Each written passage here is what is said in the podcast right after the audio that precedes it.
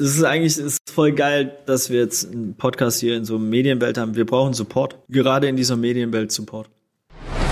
Deswegen glauben wir, Konkurrenzkampf ist 80er Jahre. Nicht nur im NGO-Game, sondern in allen Games. Also es braucht ja eher das Gegenteil von Spaltung, nämlich Zusammenführung. Clevere Anfragen, die Profits für den anderen mitdenken. Was könnte Udo Lindenberg? Ist nicht leicht, gerade bei jemand in der Liebe wie Udo Lindenberg, aber was könnte ich Udo bieten, dass er Ja sagt? Dass es Mehrwert für ihn hat.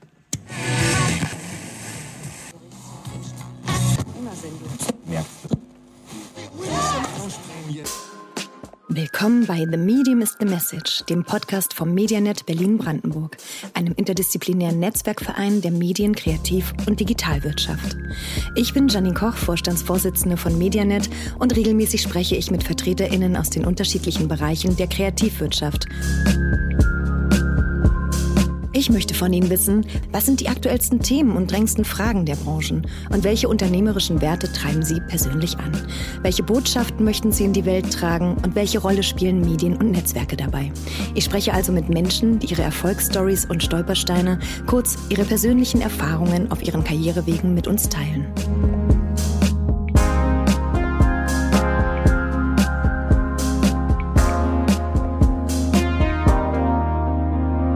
Bevor ich euch nun unseren Gast vorstelle, möchte ich aber zunächst unserem heutigen Unterstützer danken.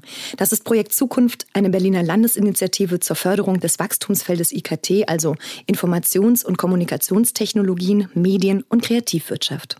Die Initiative ist übrigens angesiedelt bei der Senatsverwaltung für Wirtschaft, Energie und Betriebe und wird durch den Europäischen Fonds für regionale Entwicklung kofinanziert. Ein herzliches Dankeschön geht an dieser Stelle für diese großartige Unterstützung an Projekt Zukunft und die Senatsverwaltung für Wirtschaft, Energie und Betriebe.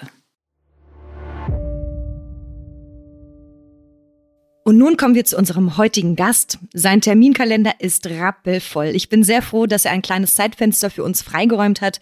Michael Fritz. Er ist einer der vier Gründer der Hamburger gemeinnützigen Wasserinitiative Viva Con Agua de St. Pauli. Wer Viva Con Agua nicht kennt, Viva Con Agua ist ein internationales Netzwerk von Menschen und Organisationen, das sich für einen menschenwürdigen Zugang zu sauberem Trinkwasser und sanitärer Grundversorgung einsetzt. Und das schon seit 2006 in Europa, Afrika, Lateinamerika und Asien. Aufgewachsen ist Michael in Süddeutschland. Bevor es ihn nach Hamburg verschlagen hat, ging er in Ludwigsburg zur Schule, studierte in Heidelberg Anglistik und schließlich in Hamburg Geschichte. Wie ihn sein Studium zu seinem Beruf als Konzeptionsaktivist geführt hat, das werden wir im Gespräch ergründen. Denn genau das ist er heute. Ein Glück, können wir sagen. Neben dem Hamburger Verein zählen die Viva Con Agua Stiftung sowie die Viva Con Agua Wasser GmbH, die Goldeimer Komposttoiletten GmbH, bei der es um soziales Klopapier und Komposttoiletten geht und für die Michael die Hashtag-Aktion InstaShit und Klofi ins Leben gerufen hat und die Viva Con Agua Arts G GmbH sowie diverse andere soziale Projekte im In- und Ausland zum Netzwerk. Letztere, die Viva Con Agua Arts GmbH, steuert künstlerische Aktivitäten. Mit der Millantor Art Gallery zum Beispiel verwandelt Michael das St. Pauli Stadion jedes Jahr in eine große Kunstgalerie für internationale Street Art, Musik, Tanz und Performance. Mittlerweile ein fester Platz im Hamburger Kulturleben. Mich interessiert, wie Michael all diese Aktivitäten unter einen Hut bekommt, warum ihm soziales Engagement wichtig ist, welche Rolle soziale Medien, Netzwerke und die Kreativbranche auf seinen Weg und bei der Gründung des Vereins Viva Con gespielt haben und wie sie ihn heute noch begleiten. Michael ist mit der Vereinsgründung regelrecht ins kalte Wasser gesprungen, könnte man heute sagen. Die Expertise im NGO-Business hat er sich Schritt für Schritt angeeignet, Learning by Doing sozusagen. Spannend für mich, wie beängstigend war das? Woher holt man den Mut, von seinem ursprünglichen Weg abzuweichen? Und wie geht man da überhaupt vor? Ist Leidenschaft der Schlüssel zu Michaels Erfolg? Über all das sprechen wir jetzt. Hallo Michael, schön, dass du da bist. Äh, hallo, äh, äh, wirklich ein bisschen witzig, äh, sowas mal zu äh, hören. Ähm, diese hat man ja doch schon ein bisschen was gemacht im Leben. ja, allerdings, das fand ich auch. Bei der Recherche ist uns aufgefallen, Halleluja, wann schläft dieser Mann? Ja, ich glaube, ganz, ganz vorneweg muss man ja sagen, wir haben Viva Con Agua äh, also zusammen gegründet als Freunde. Wir kennen uns seit wir 15 sind, sind Freunde aus dem Schwabenländle. Ähm, der eine hat bei St. Pauli äh, Profifußball gespielt, daher auch diese St. Pauli Connection. Und äh, wir sind nach wie vor auch nach jetzt über 25 Jahren Freundschaft und 15 Jahren Social Business äh, immer noch miteinander befreundet und äh, machen immer noch Viva Con Aqua zusammen und das ist auch der Schlüssel. Also ne, da war jetzt sehr viel Michael, Fritz und so weiter, aber es ist vor allem Kollektiv, es ist ein Freundeskreis, es sind äh, 15.000 Ehrenamtliche, ganz viele Künstlerinnen, Aktivistinnen und äh, äh, da, mir gehört da nur ein ganz kleiner Teil. Äh, ähm, das vielleicht nur am Anfang, weil deswegen meinte ich, das ist so ein komisches Gefühl, wenn man dann so diese ist ja schon fast so eine Lobesrede hört auf einen selber und man weiß, klar, man hat dazu was beigesteuert und trotzdem ähm, gehört die Props eben ganz vielen. Ähm, da sprichst du ja schon ein ganz wichtiges Thema an, worauf wir auf jeden Fall nachher noch äh, zu sprechen kommen. Also Kollaborationen, Netzwerke.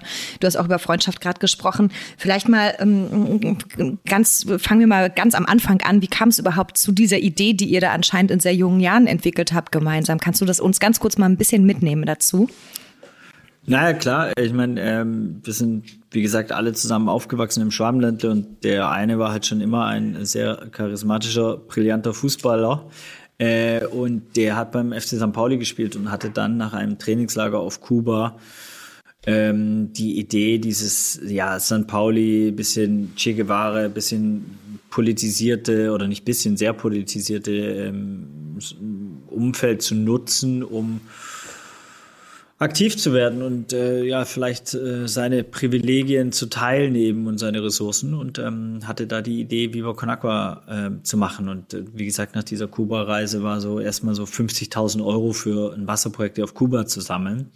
Und das haben wir über ein Dreivierteljahr gemacht. Und in diesem Dreivierteljahr gemerkt, ey die Leute finden es cool, wie wir es machen, weil wir es halt anders gemacht haben, weil wir hatten ja keine Erfahrung. Wir waren Studentinnen, wir waren äh, junge Menschen, die noch nie was mit einer NGO zu tun hatten. Das heißt, wir konnten jetzt nicht einfach sagen, okay, wir kopieren jetzt eine NGO, sondern wir mussten halt eine eigene quasi ohne das zu planen bauen.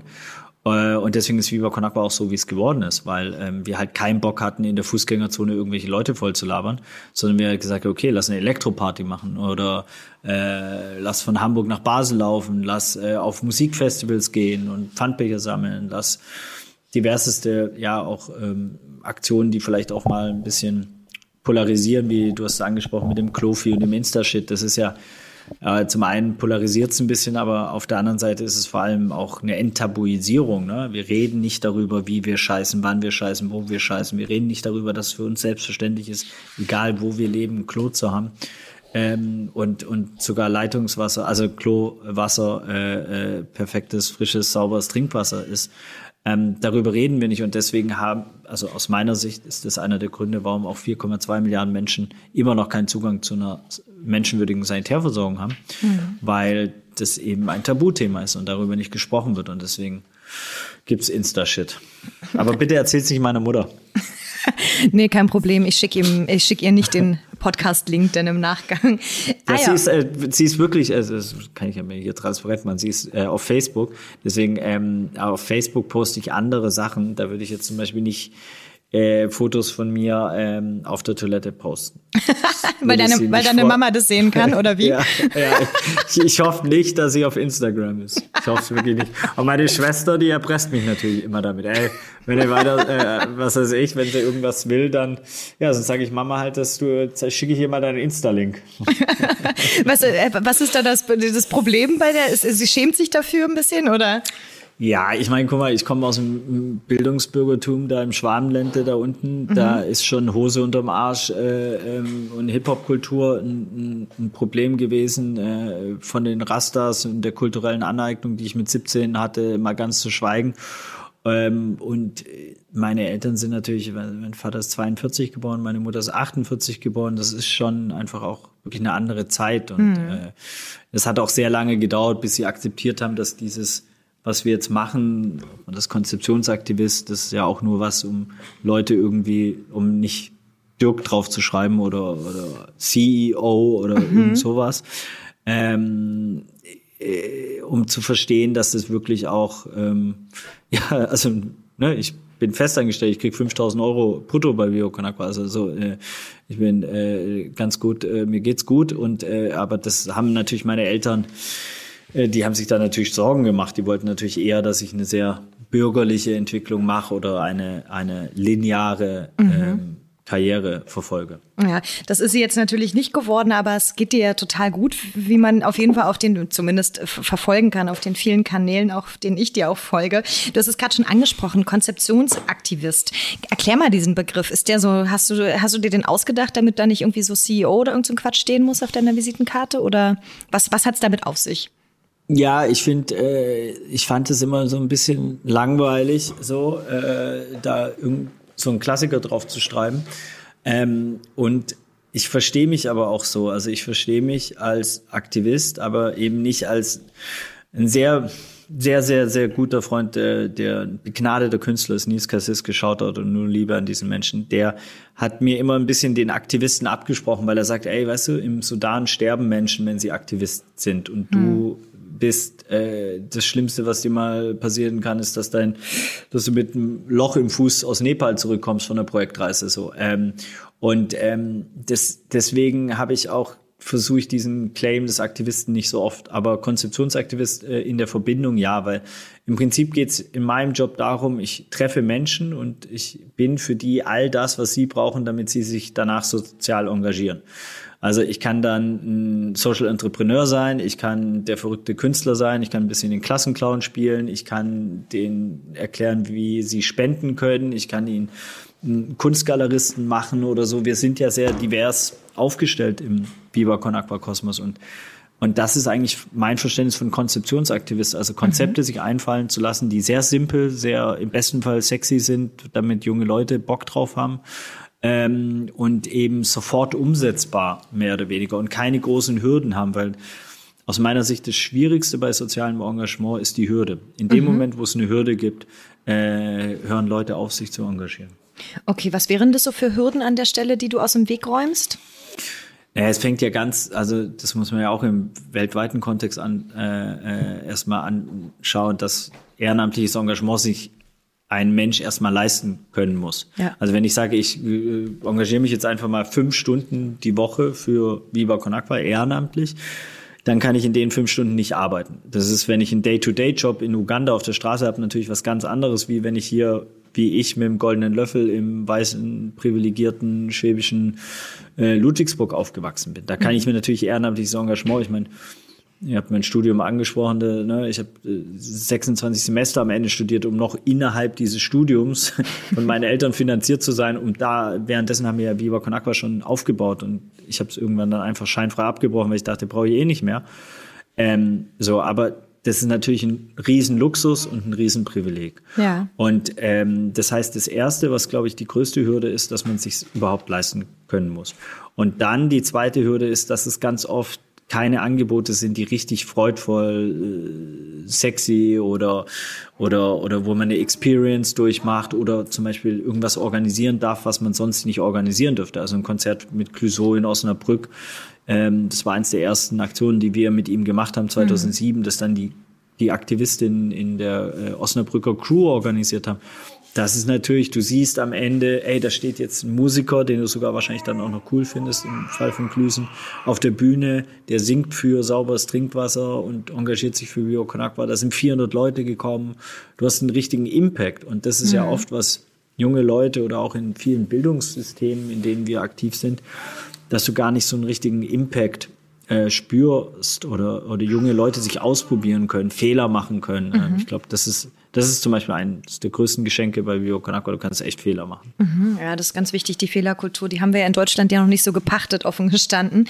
Du hast jetzt schon mehrfach so über die Kulturbranche gesprochen und die Musikbranche im, im, im, im, im, im weitesten Sinne auch. Ihr setzt ja auch auf die universellen Sprachen Musik, Kunst und Sport, um Menschen für sauberes Trinkwasser zu aktivieren und Spenden zu generieren. Du warst auch letztes Jahr auf dem Panel bei der Most Wanted Music dabei und hast unter anderem über Musik als Katalysator für sozialen Wandel gesprochen. Warum glaubst du eigentlich, eignet sich gerade die Musikindustrie in deinen Augen dafür, äh, Katalysator eines sozialen Wandels zu sein? Ähm, ich versuche es mal so ein bisschen zu machen. Jeder, jede Person auf diesem Planeten weiß eigentlich, dass es Menschen gibt, die keinen Zugang zu sauberem Trinkwasser haben. Mhm. Oder die nicht alle Menschenrechte ähm, den Zugang dazu haben, ob es Bildung ist, Gleichstellung Mann und Frau etc. pp diese Ungleichheiten sind gerade in Zeiten von Social Media, von der globalen Vernetzung ähm, völlig sichtbar. Ähm, aus meiner Sicht ist die große Kraft und das große Geschenk die, die Kunst, die Musik, die Kultur, Comedy, äh, Schabernack, also und Humor, auch der Sport und so weiter hat, Menschen zu inspirieren, zu bezaubern, äh, zu verzaubern ähm, und auch zu aktivieren. Und das jetzt in Bezug auf das Thema Wasser. Wenn ich zu Leuten gehe und sage, ey, guck mal, äh, 560 Millionen Menschen haben keinen Zugang zu sauberem Trinkwasser. So und so viele Leute müssen jeden Tag kilometerlang laufen mit einem Cherrycan, also mit einem gelben Kanister, den jeder, glaube ich, kennt, und dann noch erzählt, warum Frauen die Wege laufen müssen und Menstruation anfangen, dass die Kinder nicht in die Schule gehen und äh, und und äh, Sanitärversorgung kommt da noch rein und dann natürlich sterben die Kinder nicht daran, dass sie kein Wasser haben, sondern dass sie verunreinigtes Wasser trinken, hm. dass sie Diarrhoe bekommen und so weiter. Ey, das will keiner hören. Das klingt blöd, aber du nimmst die Leute ja aus dieser Bubble raus. Und das braucht's auch. Es braucht auch Aktivistinnen und so weiter, die wirklich in die Fresse auch mal hauen mhm. und sagen, ey, wach mal auf, check deine Privilegien, ähm, äh, reflektier dein Verhalten, äh, äh, fang an deine Sprache zu gendern, damit andere repräsentiert werden, etc. pp. Brauchst mhm. alles auch. Nur es ist nicht so leichtfüßig, ähm, sondern es ist eher schwer. Und wir haben für uns sehr früh gesagt, dass wir versuchen, so leichtfüßiges Engagement wie möglich zu offerieren, weil dadurch Leute ganz einfach sich engagieren, einfach mitmachen, Job in, Job out, auf ein Konzert gehen, Pfandbecher sammeln und dann wieder. Mhm. Und, ähm, und diese sage ich jetzt mal, also diese, ich weiß nicht ein Wort, aber vielleicht destruktive oder negative äh, ähm, Erfahrung und oder Wissen, dass die Welt auch scheiße ist und dass es auch Situationen gibt, in denen Menschen äh, ja unter wirklich unmenschlichsten Bedingungen leben, das kann ich nicht transformieren. Das mhm. machen Musikerinnen, das machen Künstlerinnen, das machen ja äh, Sportlerinnen und so weiter. Das heißt, das, das das soziale Engagement kommt im anderen Gewand daher. Ich ja glaube, so kann ich es versuchen zu umschreiben. Und das hat eine unfassbare Kraft meines Erachtens. Ich finde, das passt sehr gut, was du gerade beschreibst zu dem Titel dieses Podcasts, The Medium is the Message. Also, mhm. ne, weil du sagst, soziales Engagement kommt in dem Fall in einem anderen Gewand daher, also in dem, sagen wir, musikalischen, kulturellen Gewand, dass der soziale Wandel dadurch überhaupt erst sichtbar gemacht werden kann. Und genau darum geht's ja, was wir hier jetzt auch irgendwie zum Vorschein bringen wollen mit diesem, mit diesem Podcast, einfach zu schauen, äh, welche Medien, welche äh, muss man also be bespielen, um welche Nachrichten, welche Botschaften in die Welt zu senden. Und das hast du jetzt gerade relativ gut exemplarisch nochmal dargestellt. Vielen Dank dafür. Mich würde nochmal interessieren, nochmal ein bisschen zu den Anfängen zurückzukommen. Du hast gesagt, ihr hattet gar keine Ahnung von NGOs und wie das eigentlich alles funktioniert. So, ihr seid jetzt auf sieben, in sieben Ländern aktiv und du selber lebst jetzt mit deiner Familie in Barcelona. Wie ist, ähm, wie viel Mut braucht es denn überhaupt, so einen Verein wie Viva Con Agua zu gründen? Und hattet ihr von Anfang an dieses Gefühl von, wir müssen richtig expandieren in die Welt hinaus? Auf gar keinen Fall. Also ich glaube, ähm, es ist, es ist erstmal Kompliment, du hast wirklich gut recherchiert. Ich habe schon sehr viele, äh, äh auch von diesen äh, äh, Podcasts nennt man das ja, und oder auch Interviews oder und so weiter und selten ähm, so ähm, stabile Fragen äh, bekommen. Also Chapeau da an dich. Ähm, wir hatten ja überhaupt gar keinen Plan. Es war ja nie der Plan, Viva Con Aqua zu gründen. Es war nie der Plan, äh, ein Social Business zu starten. Es war nie der Plan, das St. Pauli-Stadion in Kunstfestival äh, äh, zu verwandeln äh, einmal im Jahr. Es war nie der Plan, irgendwie Sanitärversorgung neu zu denken, zur Enttabuisierung, Klofis zu machen oder das erste antirassistische Klopapier, das wir letztes Jahr gemacht haben als Antwort auf äh, George Floyd, um einfach unsere eigenen Strukturen und struktureller Verantwortung äh, nachzukommen mhm. ähm, als Unternehmen. Ähm, vielleicht auch da wirklich alles am Ende gehört der Stiftung und ist damit gemeinnützig. Ne? Ich habe ja mein Gehalt schon getroppt, weil das mache ich immer, einfach Jacks Transparenz. Ähm, mhm. Mir gehört aber nichts an Viva Con Aqua, sondern es gehört uns allen, es gehört allen Menschen.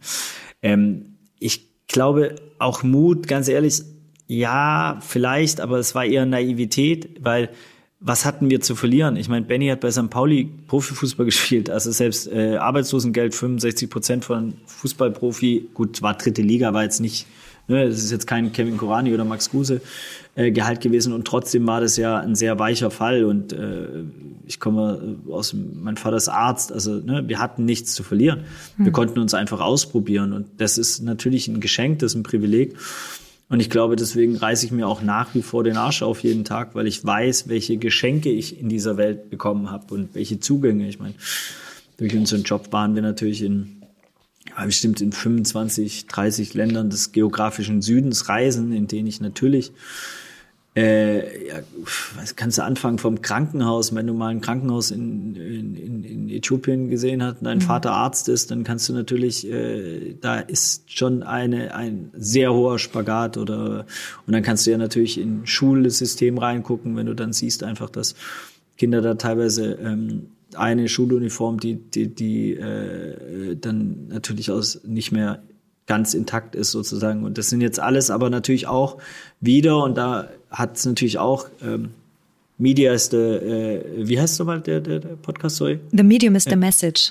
The Medium is the Message, da natürlich extrem äh, äh, aufpassen, weil auch das, was ich gerade gemacht habe, ist natürlich auch ein düsteres Afrika-Bild zu zeigen. Also mhm. das ist genau das, was auch immer in diesem ganzen NGO-Scheiß, sorry äh, für meine Wortwahl, aber sie ist ehrlich, äh, mhm. passiert ist, dass natürlich nicht die die Potenziale gezeigt werden. Nicht, nicht erzählt Absolut. wird, dass, dass äh, Beyoncé sich ihr ganzes Album ist äh, Afrobeat äh, so äh, ne, und vom afrikanischen Kontinent inspiriert. Nicht, dass Google und Facebook äh, runterfliegt, um, um sich die, also auf den afrikanischen Kontinent, um sich die, die, die Entwicklerin von, von morgen schaut, nicht Nollywood und mhm. die Social Startup-Szene in South Africa, sondern was erzählt wird, ist Unterernährung, ist Armut, ist Korruption und so diese ganze und damit, also das ist auch, ich glaube, das ist elementar, dass auch die NGOs sich da hinterfragen, ja. welche Narrative sie zu erzählen.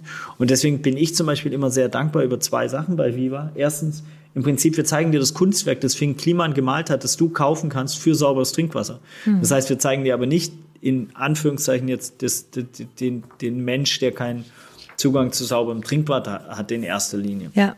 Und das Zweite ist, dass ähm, wir durch Glück, Zufall, viel Engagement, äh, eine unfassbare äh, Projektreise mit Materia und Ripke 2013 ähm, Biwa Konakwa in Uganda gegründet haben, jetzt auch in Südafrika und Mosambik und damit eine afrikanische Chapter bekommt und damit dieses White Saviorism sich ein bisschen, äh, bisschen ähm, ja, ein bisschen rausbewegt aus unserem, aus unserem, weil ich muss gar nicht mehr nach Uganda fliegen. Ja.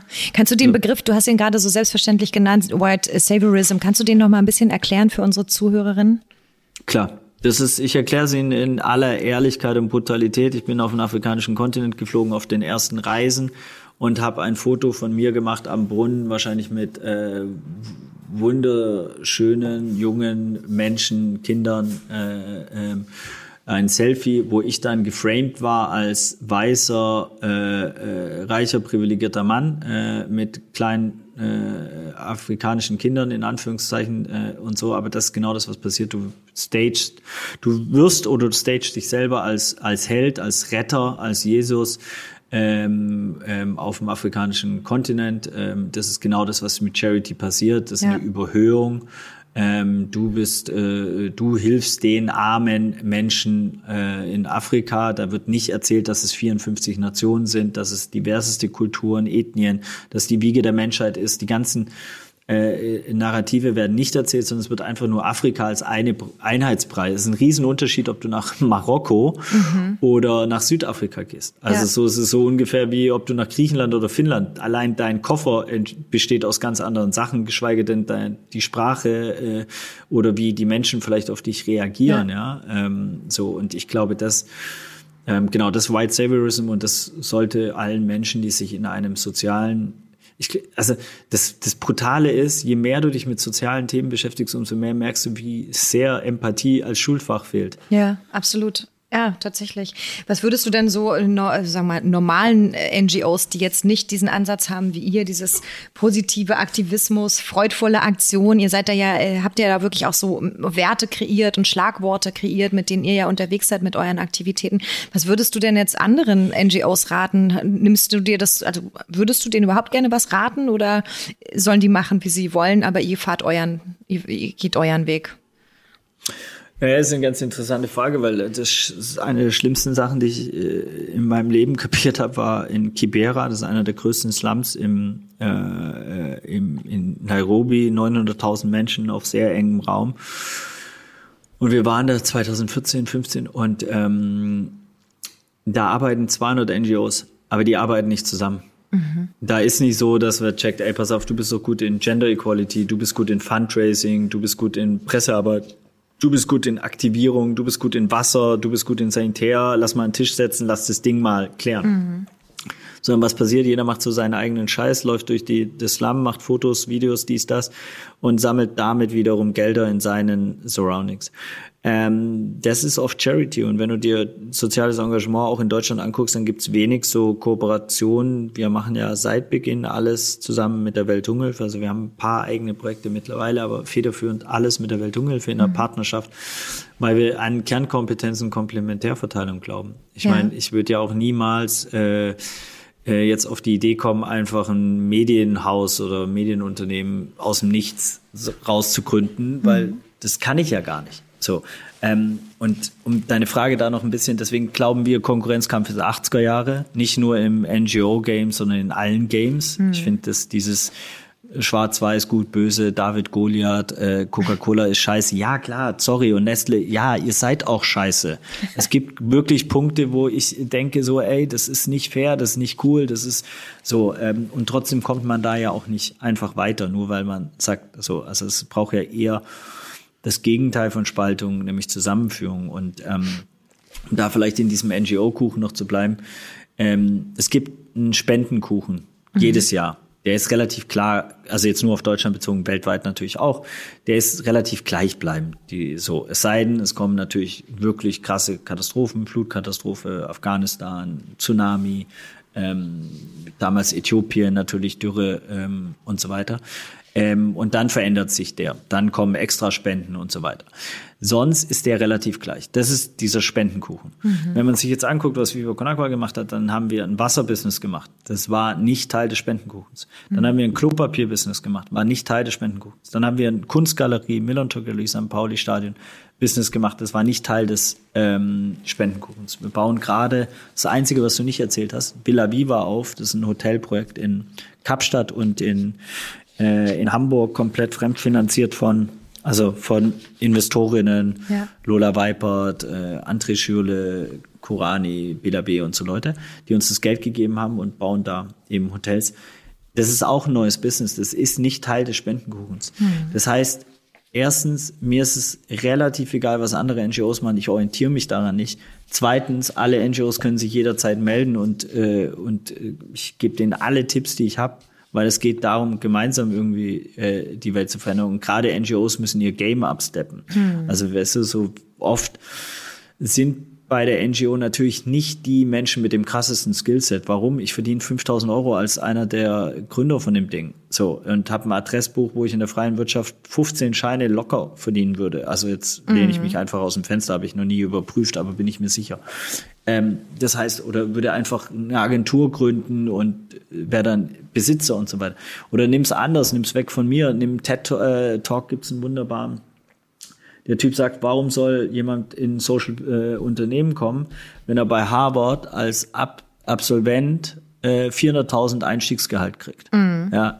Das heißt, abzüglich von Steuern und dann noch die Hälfte Spenden verdient er immer noch mehr wie ich. Ja. Also warum soll er jemals bei Viva Con Agua anfangen? Und das ist schon so ein Thema, wo es viel, auch, auch schwierig ist in Deutschland zu, manchmal zu, drüber zu sprechen und so weiter, weil Gehälter, die wenigsten links offen, was sie eigentlich verdienen. Und dann gibt's auch äh, natürlich, ja, wenn du mit was Gutem reich werden willst, ist, ist ja total unmoralisch und mhm. so, aber mit was Schlechtem reich werden, jo, kein Problem. Also Heckler und Koch, Manager, äh, Waffenproduzent, der da, also da keiner ein Problem, wenn der einen Porsche fährt. Ja. So, ähm, bei mir wär, würden Leute ausrasten. Absolut. Ich muss Veganer sein, ich darf nicht durch die Gegend fliegen, was völliger Schwachsinn ist, weil es überhaupt mein Job gar nicht möglich wäre, wenn ich nicht, klar, Corona war, aber davor bin ich natürlich, ich hatte 300 Reisetage teilweise in manchen Jahren. Ja.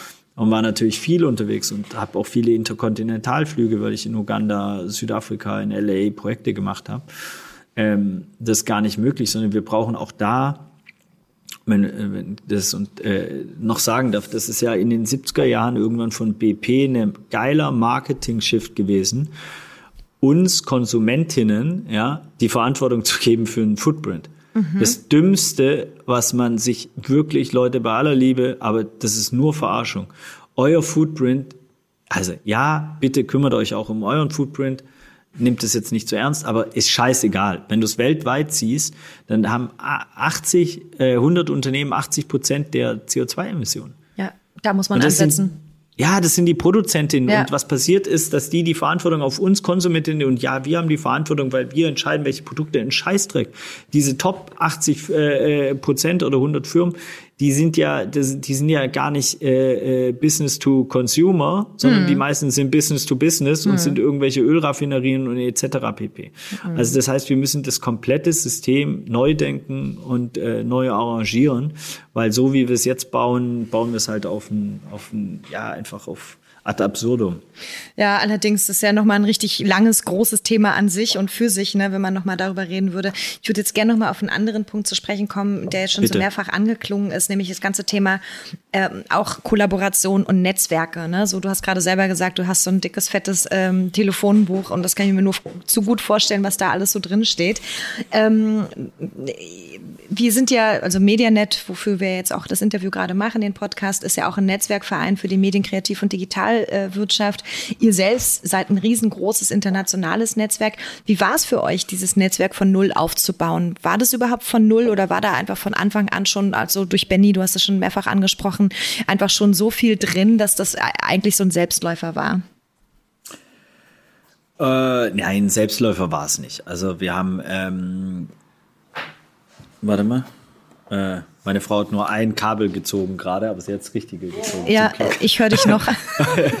ähm, ähm, nee, ein Selbstläufer war es nicht. Ich glaube, ein Selbstläufer, äh, ich habe noch keinen Selbstläufer gesehen. Also ich habe noch nie, weil manchmal sagen ja auch Leute, und so, äh, irgendwo da oben in so einer, sag ich mal, äh, erfolgreichen Liga, egal ob es jetzt Musikerinnen, Künstlerinnen oder whatever, irgendwie so ein Selbstläufer kennengelernt. Also das meiste ist schon da steckt schon sehr viel Arbeit hinter, die oft gar nicht gesehen wird. Also viele Musikerinnen zum Beispiel, bevor die erste Auftritte oder so haben, haben die 10, 15 Jahre schon Musik gemacht ne? Mhm. und wirklich ein Instrument gelernt und oder irgendwas. Ähm, es war definitiv so, dass St. Pauli natürlich klar. Äh, da kriegst du sofort einen Zeitungsartikel als Spieler. Äh, Bela B war, hat sein erstes Solokonzert für Viva Con Aqua gespielt 2006. Fettes Brot hat uns supportet und so weiter. Die Zugänge waren schon sehr, sehr gut. Ähm, und trotzdem haben wir uns das Netzwerk ähm, aufgebaut. Und ich meine, das ist ja jetzt auch die Frage, was können die Leute aus so einem Podcast rausziehen? Ich glaube, das Wichtigste bei Netzwerk aufbauen ist, den Leuten nicht auf den Sack gehen. Das war ja. auch unser, unser Spruch am Anfang, geht den Stars nicht auf den Sack, Charity-Organisation. Sei empathisch, biet denen was an wo sie Ja sagen. Wo, oder lass uns anders sagen, äh, wo du schon mal Ja sagen würdest. Mhm. Weil ich habe ganz oft das, äh, die, das, das, die Überlegung, dass wenn ich irgendeine Anfrage kriege, wo ich so denke, würdest du selber zusagen oder wenn ich zum Beispiel auch Anfragen kriege und die Leute mir so zwei Seiten irgendwas schreiben, dann denke ich so, ey, Digga, hast du dir überlegt, wie viele Minuten das sind, die ich deine Anfrage, ich lese nur quer. Ja, absolut. Ja, also so, ich habe da überhaupt keinen Bock und ich sag den Leuten, ich schreibe sofort zurück, was willst du? Ja. Äh, so und bin gerne dabei, aber was willst du? So, wenn ich es nicht verstehe. Und ich glaube, so oft sind ganz, ganz viele Anfragen oder dann, äh, hey Udo Lindenberg, kannst du ein Benefizkonzert für uns spielen? Nein, das ist ein scheiß Job. Du gehst doch auch nicht zum Metzger, kannst du ein Benefiz-Kotelett mir geben?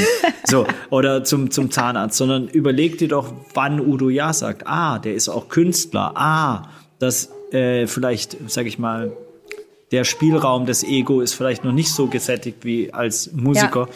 Ich frage ihn nach einem Kunstwerk, das er mir gibt. Ja. Das ist was ganz anderes und so. Also so Super. clevere Anfragen ähm, und, und den Leuten nicht auf den Sack gehen, sondern Mehrwerte. Also auch da, wir haben, das heißt ja normalerweise Non-Profit-Organisation. Mhm. Wir haben uns von Anfang an All-Profit-Organisation. Die Profits für den anderen mitdenken. Was könnte Udo Lindenberg, ist nicht leicht, gerade ja. bei jemand in der Liebe wie Udo Lindenberg, aber was könnte ich Udo bieten, dass er Ja sagt. Dass ja. es Mehrwert für ihn hat. Wie schwer ist denn das, dieses riesige Netzwerk zusammenzuhalten? Habt ihr euch aufgeteilt innerhalb äh, der, der, NGO oder wie ja, genau klar. macht ihr das?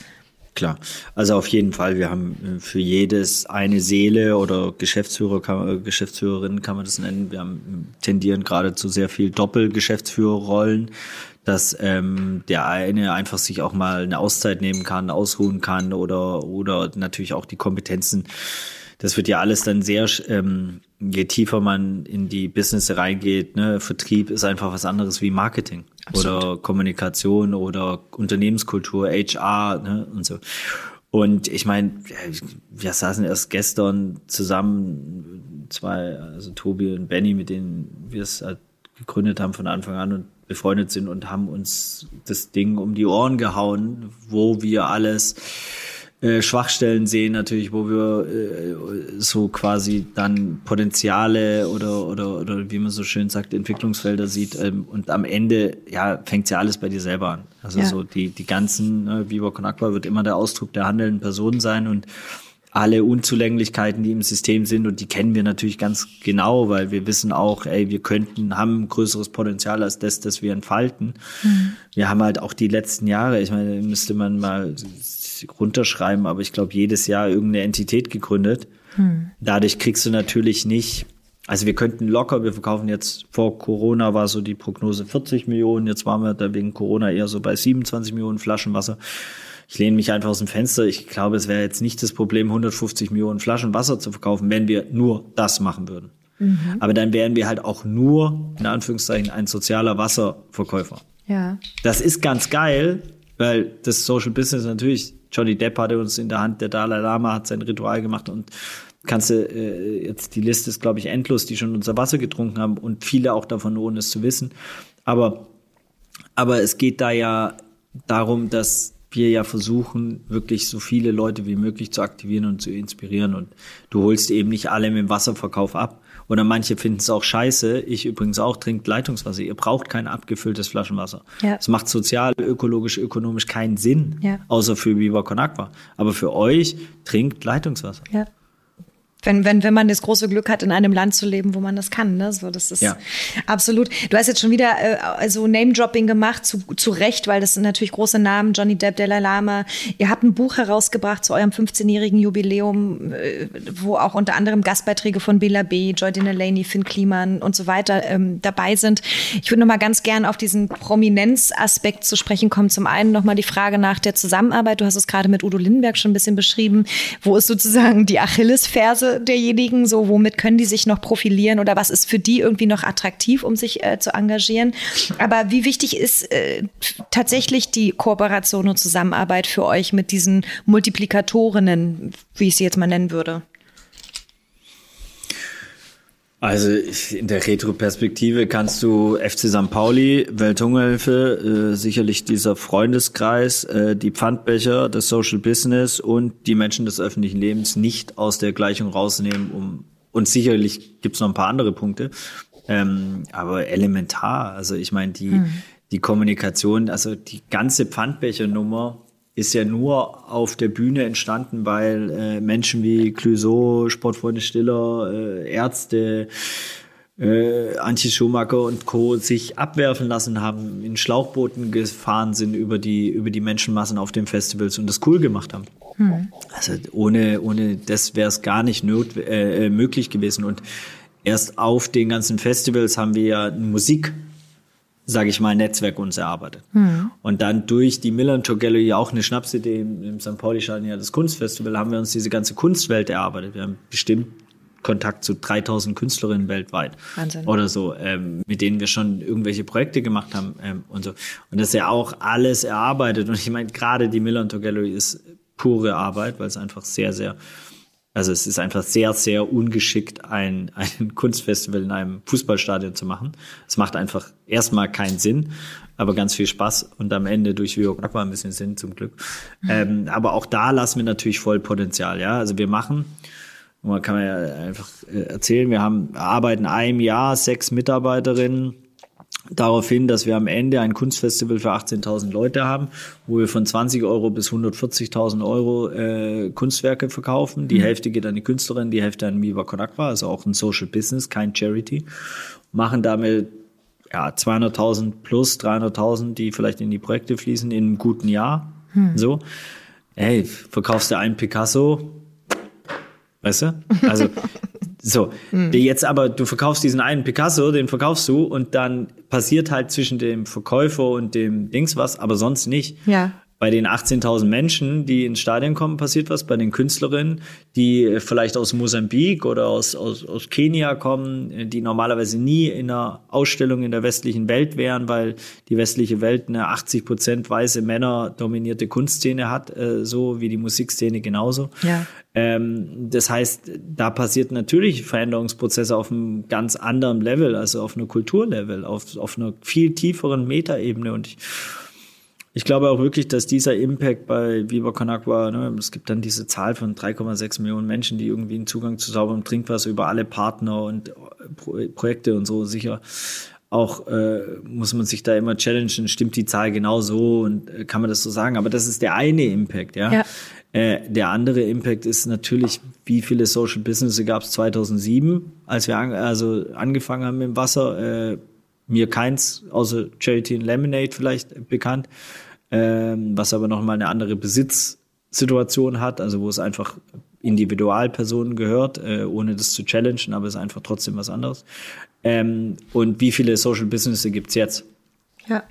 So, und das ist für mich auf jeden Fall auch der krasseste Impact. Ähm, Total. Ne? Also da Role Model zu sein irgendwie ähm, und zu sagen, ey, ihr könnt auch Social Business machen. That's possible. Ja, absolut. Du hast jetzt irgendwie, also durch diese 18.000 äh, Menschen, die da ins Millantor äh, kommen, um die, Galle, die Ausstellung zu sehen, auch nochmal ein bisschen Sichtbarkeit angesprochen. Mich würde nochmal interessieren mh, zum Thema, wie ihr eure Messages transportiert. Wie nutzt ihr eigentlich Social Media? Wie wichtig ist Social Media für eure Arbeit? Funktioniert die auch für Spendenaufrufe? Worüber generiert ihr euren meisten Impact, wenn ihr, wenn wir wirklich mal über Medien sprechen, Medienarbeit?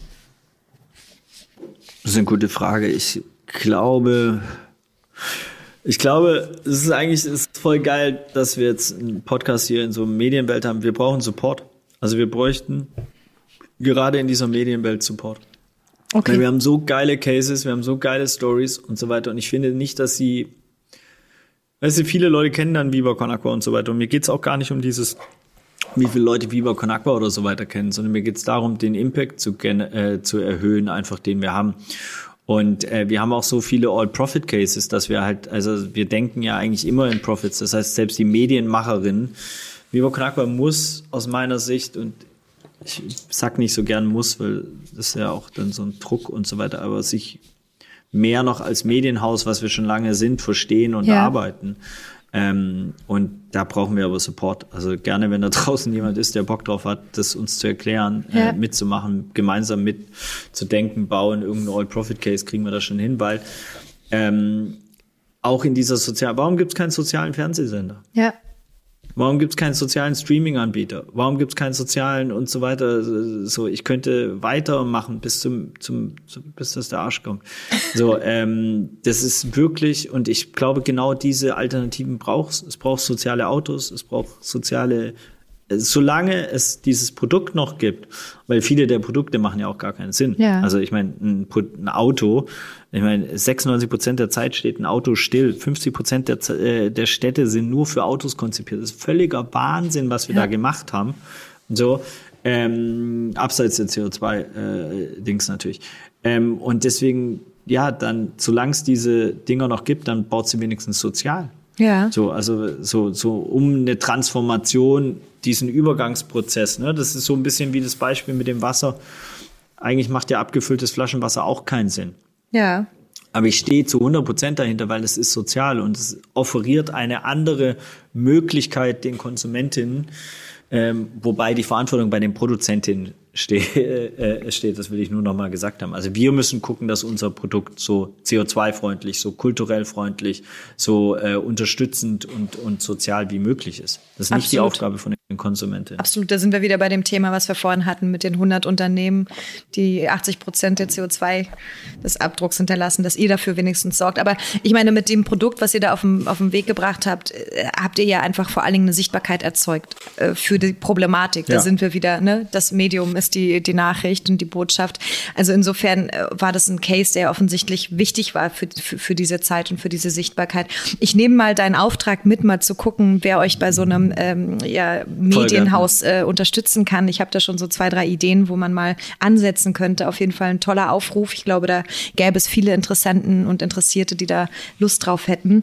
Ähm, wenn ich das aber richtig verstanden habe, so Social Media mäßig, das ist jetzt nicht eure Plattform, wo ihr Spenden sammelt und äh, wo euch das am besten gelingt. Ist das, oder äh, habe ich das jetzt falsch besten, interpretiert? Nee, nee, also falsch, bisher hast du noch gar nichts falsch gemacht. Äh, also in meiner Welt. Äh, ähm, ich, also, das ist ein bisschen schwierig, weil ich glaube, unsere Conversion Rate, so heißt es, ist nicht so gut.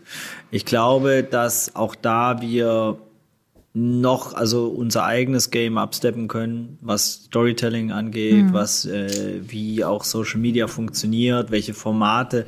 Es haben einige Formate haben sehr gut funktioniert. Den Stream for Water haben wir gemacht, so im Lockdown waren dann von äh, Olli Schulz äh, über äh, zwei Fotografen, die sich morgens besoffen haben äh, und über Fotos gesprochen haben äh, und dann kam Yoga von äh, ähm, so über Aktivistinnen, über Finn Kliman und alle haben eine halbe Stunde quasi gestreamt und so äh, aus sieben Ländern. Das war dann schon etwas Besonderes. Solche Formate haben wir immer kreiert und deswegen haben wir auch auf Social Media eine Reichweite. Ich finde aber manchmal die Relevanz nicht so ja. am Start muss okay. ich sagen. Also weißt du, so wie äh, da bewundere ich zum Beispiel so Karo Kebekus oder auch ein, natürlich einen Jan Böhmermann oder dann gibt es natürlich noch diverse andere und da geht es jetzt nicht um die primäre Reichweite, sondern es geht um die Relevanz, wie sie Diskussion und Diskurs mitbestimmen. Und mhm. das würde ich mir manchmal gerne wünschen, weil ich finde, es sollte halt, also so gerade so Themen wie Social Business, und da geht es wirklich nicht um Viva Con Aqua oder äh, uns, sondern da geht es darum, dass Social Business es verdient hat, eine geile Bühne zu haben. Ja. Und den Diskurs und diese Challenge auch zu sagen, ja, warum muss denn immer alles auf Exit ausgebildet richtet sein. Also wenn du dir die ganze Startups-Bubble da anguckst, egal ob du jetzt Berlin oder LA oder wo auch immer guckst weltweit, dann sind die alle driven auf Exit, um Kohle zu verdienen. Ja, ja. aber ey, Exit, äh, ich baue doch nichts ums, also das, also ich vergleiche es immer mit meinen Kindern. Ich, würde, ich tue doch die nicht in die Welt setzen, um die sofort abzugeben, so nach dem Motto. Ja. Also so, so, so, ich würde niemals Con Aqua abgeben wollen. Also so im, ja also so verkaufen wollen und dann macht es irgendjemand anders und ich habe so, da kann da nicht mehr mitspielen, so, weil es, es ist ja auch ein Spiel. Ja, absolut, total richtig. Mensch, ey, da haben wir doch ein paar spannende Ansätze, wo wir auf jeden Fall nochmal nachfassen können, auch nach diesem Podcast. Ähm, Sehr gerne. Freue ich mich und bin gespannt, ob da vielleicht nicht sowieso dann Leute auf dich zukommen, auch von alleine, wenn sie es gehört haben. Ähm, wie würdest du denn ähm, vielleicht jetzt nochmal in eine Nutshell so eure größten und dann wichtigsten unternehmerischen Werte zusammenfassen, weil du hast jetzt ja sehr viel so äh, purpose-driven Dinge genannt, die äh, für euch total wichtig sind. Habt ihr so einen Wertekatalog? Katalog, der, der über allem steht, den du so runterrattern kannst? nee, ich glaube, mehr oder weniger habe ich den schon gedroppt. Hm. Zum besten aller Wesen, also All Profit. Ich glaube, das ist das Wichtigste vorneweg, sich einfach wirklich Gedanken darüber zu machen, was sind die Vorteile auch von den anderen Akteurinnen, die am Tisch sitzen. So, ich ja. glaube, ähm, wenn man das schon mal machen würde, das würde schon fast alles reichen, weil dann fängt man halt nicht an, den anderen zu bescheißen oder ja. denkt immer nur so an seinen ein, eigenen Profit oder geht dann aus dem Meeting, oh, ich habe einen geilen Deal gemacht oh, oder so. Nee, wir haben zusammen ein geiles Projekt gestartet. Das äh, hat Mehrwerte für die Gesellschaft, super. Ja. Ähm, so, ich glaube, sich selbst nicht so wichtig nehmen. Also das ist auf jeden Fall auch was, was in vielen dann auch doch eher toxischen äh, äh, Ebenen und die hat ja am Ende, egal ob du in welche Businesswelt du gehst, egal ob Sport, Musik, Kunst äh, oder Mediengenres oder so, da in den oberen Zirkeln sind da ja schon oft sehr, sehr toxische Strukturen einfach. Das hat gar nichts mit den Personen zu tun. Das ist am Ende so wie den Leuten auch wirklich zu erklären, ey, du bist jetzt nicht unbedingt ein Rassist, sondern du bist halt in einem rassistisch geprägten System groß geworden. Das ja. hat internalisierte Rassismen und wenn du dich mit denen nicht auseinandersetzt, dann äh, wirst du die halt weiter bedienen. Und genauso ist es mit dem Thema Sexismus oder Patriarch. Was ist das? Wo hat's gewirkt? Wo hast du vielleicht Sprüche bekommen, die in deiner Jugend dich genau dahingehend geprägt haben? So, und wo kannst du die vielleicht ähm, dechiffrieren, dass du in einem anderen Kontext Zivilcourage zeigen kannst und sagen kannst, nein, das war sexistisch, bitte äh, entschuldig dich oder bitte sowas möchte ich hier nicht haben oder bitte whatever. Ähm, und ich glaube, das, das, das gilt es zu verstehen. Ja, total. Super. Wie, wie kann man sich denn jetzt als jemand, der den Podcast gerade hört und sich einbringen möchte, was, was sollte man jetzt am besten tun? Wie kann man sich einbringen bei euch? Also das Einfachste für uns ist einfach richtig viel Geld spenden, weil da müssen wir gar nichts machen. So, da müssen wir eine Spendenquittung ausstellen. Ähm, das andere ist natürlich wirklich von den Produkten, die ich jetzt sozial von Wasser kaufen, übers Klopapier, über ähm, über Kunst im, im Stadion, über natürlich meistens das Interessanteste ist wirklich, wenn Leute so ein ja so eine eigene Welt oder ein Skillset mitbringen und sagen, ey, guck mal, ich bin Audiotechniker, ich könnte euch bei Podcasts helfen. Oder ey, ich habe schon mal das und das Medienunternehmen mit aufgebaut. Oder ich arbeite in dem und dem Medienunternehmen. Ich weiß, wie das funktioniert. Ich scanne mal euren euer Unternehmen und gebe ja. euch einfach mal sauberes Feedback. Weil das zum Beispiel auch was, nehmt uns auseinander, zerhackt uns, weil ich glaube davon, ja, aber das ist ja, da, da entsteht ja auch die Entwicklung, wirklich ja. da auch äh, ähm, konstruktiv einfach den Leuten Feedback zu geben und zu sagen, guck mal, wenn du das so und so machen könntest oder da noch daran denkst oder das hier verlängerst oder oder.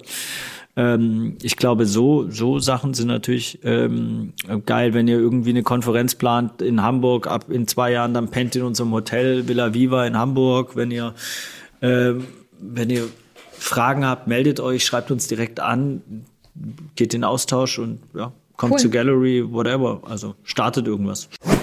Diese Folge von The Medium is the Message wird freundlich unterstützt durch die Deutsche Telekom. Super, du, du bist ja so sehr, ähm, äh, wie man neudeutsch sagt, so approachable. Ich kenne dich ja als so ein wirklich jemand, der ansprechbar ist. Würde man dich denn einfach über die Social Media Kanäle anschreiben oder hast du da ein Postfach, wo die Leute sich hinwenden können? Ja, äh, auf jeden Fall äh, einfach über die äh, von LinkedIn äh, okay. leider bis seit gestern sogar TikTok. Ach, Aber ich, ich, verspreche euch, ich tanze da nicht. äh, da war so mein eigener. Äh, äh, oh mein Gott, ich bin, mir nicht, ich bin mir nicht so sicher, ob du dieses Versprechen wirklich langfristig halten wirst, aber wir werden sehen. Ja, ich habe auch schon getanzt, aber ich habe mal einen Clowns-Workshop gemacht, da kam Richard Rhythmus, der Clown auf der Suche nach seinem Rhythmusgefühl raus. Ähm, und ähm, nein, aber ähm, wirklich über alles. Und ich sag auch noch, das klingt blöd, vielleicht wenn man das auch so offen sagt, weil dann kriegt man vielleicht noch mehr Anfragen. Aber genau darum geht's ja. Ich sag zu allem auch ja. Also ich scanne auch, ich wusste auch um, ganz transparent, ich wusste gar nicht, ich wusste nur, das kommt über Laura, deswegen ist es cool, ich vertraue der Frau komplett. Äh, deswegen mache ich den Podcast, aber ich wusste gar nicht, was ist das jetzt für ein Podcast äh, und so weiter. Und ich scanne auch die Sachen nicht im Vorfeld. Mhm. Und ich sag einfach ja, weil ich denke, aus allem kommt etwas Positives raus. Mhm. Also so, weil ich glaube wirklich daran, dass ähm, wir hatten das auch diese, es macht wirklich keiner mehr im Unternehmen bei uns, aber ich mache auch das noch. Ich mache sogar diese Bachelorarbeiten noch. Was? Und, Wahnsinn. Äh, und, und äh, aber das versuche ich dann wirklich in der Sprachnachricht oder den Leuten wirklich zu sagen, ey, wir haben 10 Minuten oder 15 Minuten, weil das ist sonst wirklich ein Pain. Ähm, aber aus dem letzten haben wir ein Unternehmen mit den Studentinnen gegründet. Äh, das heißt Demut, Digga, das ist noch nicht richtig am Start, aber die Marke ist schon geschützt und es ist noch ein Entwicklungsfeld, aber das ist ein soziales äh, Öko-Fair Trade ähm, Modelabel. Ähm, und deswegen, und ich, ich liebe diesen Case, weil ich glaube, der genau dafür spricht, junge Menschen diese, diese Plattform zu geben, auch sich auszuprobieren. Und hätten wir die nicht gehabt, ne? Also ich meine, wir hatten ja das Geschenk, uns mit 22 komplett auszutoben und zu machen, was es noch nicht gab und äh, worauf wir einfach Bock hatten. Und daraus ist Weber Konakwa entstanden. Und deswegen ist es, glaube ich, auch so wichtig, andere Leute zu animieren. Und das Geiste ist, gründet irgendwas. Hey, ich ja. meine, wir leben im 21. Jahrhundert. Es macht keinen Sinn, irgendwie in ähm, ja, hierarchische Strukturen reinzugehen und irgendwie, jetzt überspitzt gesagt, einen cholerischen Chef zu haben, der die Dinge auch nicht besser weiß und einen Porsche fährt und sagt, wenn du ganz hart arbeitest, dann darf ich noch einen Porsche fahren. Also diese alte Welt, die hat einfach ausgedient. Also deswegen gründet eure eigenen, es, die Zeit war nie besser, glaube ich, für etwas gründen, was einen Social Impact hat, äh, was einen Mehrwert für die Gesellschaft hat. Das ist absoluter Zeitgeist und ihr lernt mehr äh, und, und, und werdet auch, also glaube ich, belohnt auf so vielen Ebenen. Das ist so ein unfassbar schönes Schlusswort, dass ich mich gerade gar nicht traue, die letzte Frage zu stellen, weil sie eigentlich schon perfekt beantwortet wäre. Aber ich stelle sie mal ganz kurz. Äh, vielleicht fällt dir noch was anderes dazu ein. Andernfalls lassen wir das als Schlusswort, was du gerade gesagt hast. Und zwar wäre die letzte Frage, dass der Podcast ja nicht umsonst äh, The Medium is the Message heißt und ich jetzt gerne noch mal dir Raum geben würde für eine Message, die du noch loswerden möchtest. Ähm, ja, also ich meine, die, die, die die letzte Message sollte immer sein, engagiert euch für diese Welt, weil ähm, so, das ist einfach eine wunderbare Welt und jeder hatte schon wunderbare Erfahrungen, war an tollen Orten, ob es in Deutschland oder irgendwo anders auf der Welt war hat ähm, eine Familie, Freunde ähm, gelacht, äh, geweint etc. Und das lohnt sich einfach auch in die in diese Welt zu investieren und sich den Arsch aufzureißen, dass es dieser Welt gut geht. Und damit meine ich halt der Ganzen. Und sicherlich keiner von uns hat die Kapazitäten, das ganz zu machen, äh, sondern jeder muss seinen Teil dazu beitragen und der kann noch so klein sein, so ähm, aber den anzugehen, und das muss auch nicht mit Vivo Con Agua sein. Vivo Con Agua ist wirklich nur eine Möglichkeit, sich sozial zu engagieren oder so Social Business zu machen oder oder. Ähm, aber es gibt richtig viele davon und und wenn ihr eine ein Thema habt und das so, ne, ich meine, das ist ja auch immer, weißt du, wenn denn Leute, Vivo Con Agua ist halt sehr leichtfüßig, aber wenn du dich jetzt plötzlich für Genitalverstümmelungen engagierst wofür es halt auch unbedingt Menschen braucht, die sich engagieren. Ähm, hier der eine, äh, Rüdiger Neberg, hat sich da, ich mal einen Vortrag mit ihm also halten dürfen, quasi nach ihm. Und war halt völlig, hat mich mit dem Thema nie beschäftigt und wie krass dieses Thema ist. Und was ich damit sagen will, ist, ähm, engagiert euch für egal was es ist, aber engagiert euch. Mhm. Bitte. Dankeschön für dieses, äh, für diesen Appell jetzt am Ende. Äh, Michael, wir sind auch tatsächlich am Schluss de, des Podcasts. Ich bin dir unglaublich dankbar. Ich fand, du hast so unfassbar viele schöne Tipps gegeben zum Netzwerken, zu der Art und Weise, wie man Leute ähm, ähm, nicht auf den Sack gehen sollte, wie du es genannt hast. Und einfach so einen Einblick zu geben in diesem All-Profit-System, NGO-System, in dem ihr unterwegs seid. Und äh, man merkt dir dein Herzblut und deine Leidenschaft an. Und ich werde euch weiter begleiten und vor allen Dingen speziell auch dich, weil wir sind ja schon ein bisschen länger connected, hatten auch schon mal die Chance in LA zusammen äh, unterwegs zu sein. Ähm, ich freue mich total darauf, dich auch weiterhin zu unterstützen und mit deinen Aufrufen hier äh, auch in die Medienlandschaft hinein auch weiterhin nochmal zu gucken, was wir da noch für einen Support leisten können. Danke für deine Zeit und weiterhin ganz, ganz viel Erfolg und lass uns auf jeden Fall in Kontakt bleiben. Sehr, sehr, sehr gerne, Janine. Dankeschön. Dir noch einen schönen Tag. Bis bald. Danke. Ciao. Ciao. Diese Folge von The Medium is the Message wurde unterstützt von Projekt Zukunft, der Senatsverwaltung für Wirtschaft, Energie und Betriebe und der Deutschen Telekom.